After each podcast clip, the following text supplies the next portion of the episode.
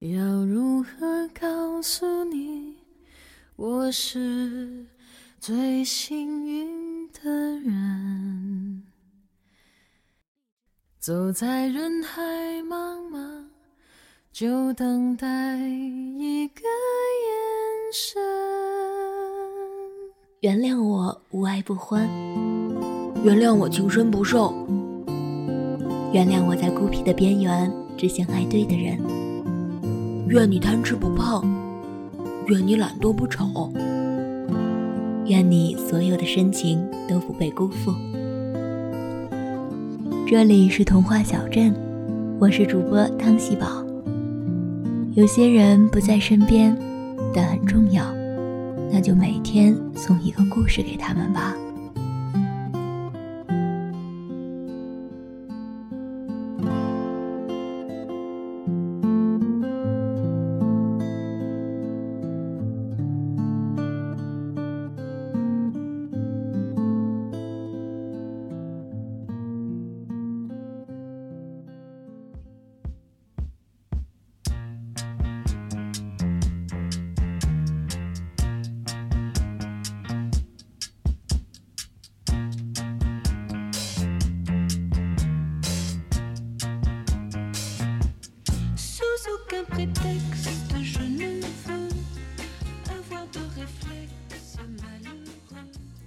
在回答这个问题前，我想女生可以先问问自己：你想和这个男人怎么样？如果这个男人现在说“我们上床吧”，你会毫不犹豫的答应吗？如果是，那么在男人不主动的情况下，你可以做最开放的选择。告诉他，我喜欢你，但是我也不知道你喜欢什么，我只能通过最原始的方式追求你，那就是，如果你哪天有需求想要睡我，我随叫随到。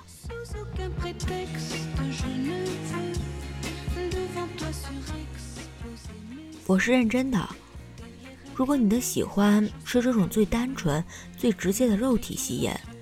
你不用任何转弯抹角，最直接的手段，往往就是最好的手段。毕竟，性是一个大概率男人都需要的欲望，你有，他也有。那么，如果能有合作点，一拍即可，那就睡一次算一次。至于睡了以后怎么控制住自己的欲望，不要着急上位，其实，功夫还是在事前。你真的只是想睡他吗？其实大部分女生并没有那么强烈的性欲，我们追求的不是赤裸裸的做爱，而是在彼此欣赏前提下的轻松愉快的亲密关系。如果你不会对自己的右手产生特殊的感情，那么在仅仅想用肉体吸引对方之前，就尽量冷静点儿。满足欲望只是满足欲望而已。也许你很喜欢吃某一家饭店的特色菜，你也不至于把房子买到那餐厅旁边，不是吗？轻松愉快的亲密关系不是一件很简单的事情，所以，当你拿到了一个微信号或者手机号，你首先要摆正自己的心态，通过及时聊天的话术，要对方欣赏你，甚至欣赏你到对其他异性产生排他性的地步。这对于普通人来说是一件几乎不可能完成的任务。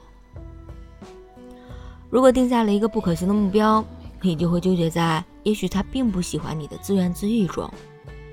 因为本来一个基本上算陌生人的异性，当然谈不上喜欢你。哪怕你长得好像林志玲，他对你产生原始欲望，也并不代表着他喜欢你。所以，把目标定得可行性一点。你目前的目标不应该是他喜欢你，而应该是让他能够选择和你互动的方式。他能够就和你稍微互动一下，而不是下意识的马上拒绝你或者敷衍你。这考验的是自己提需求的方式和程度。人什么时候容易被拒绝或者敷衍？就是在人提出了一个超越自己界限、对对方毫无好处的要求。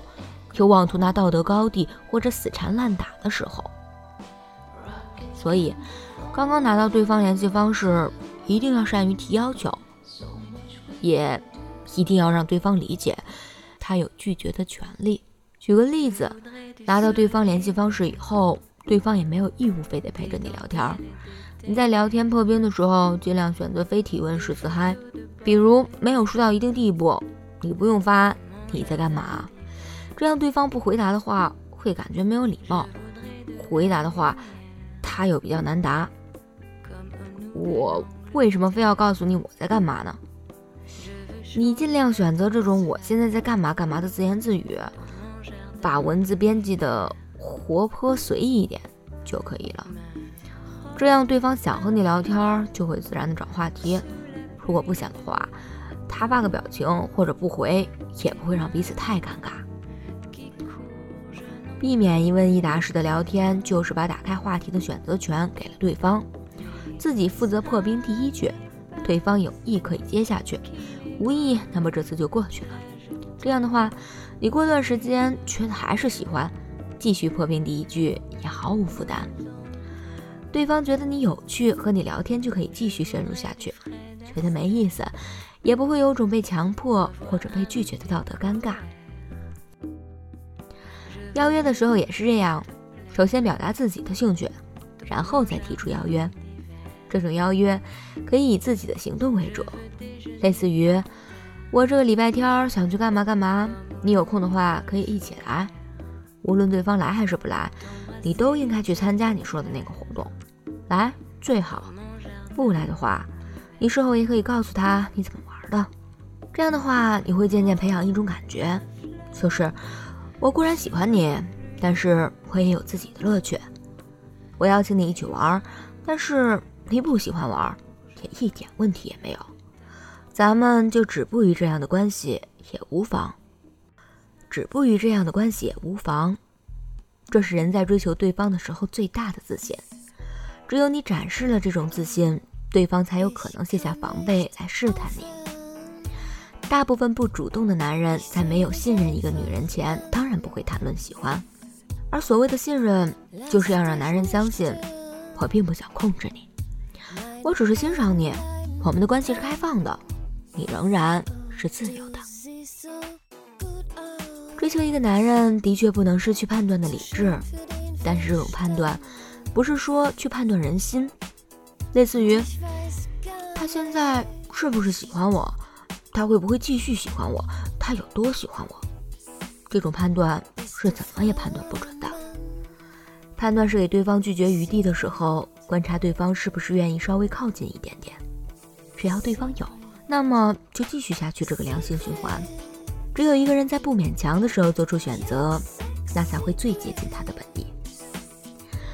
尽量让对方有的选，尽量承认对方的选择是他目前的本意。他愿意靠近一点，你就欣然接受；他原地不动，你也不要去拉他。追求别人不是为了非把对方追到而是让自己相信自己可以慢慢体会到尽人事知天命的成长。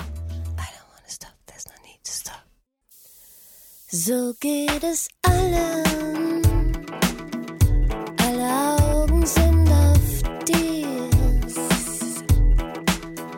of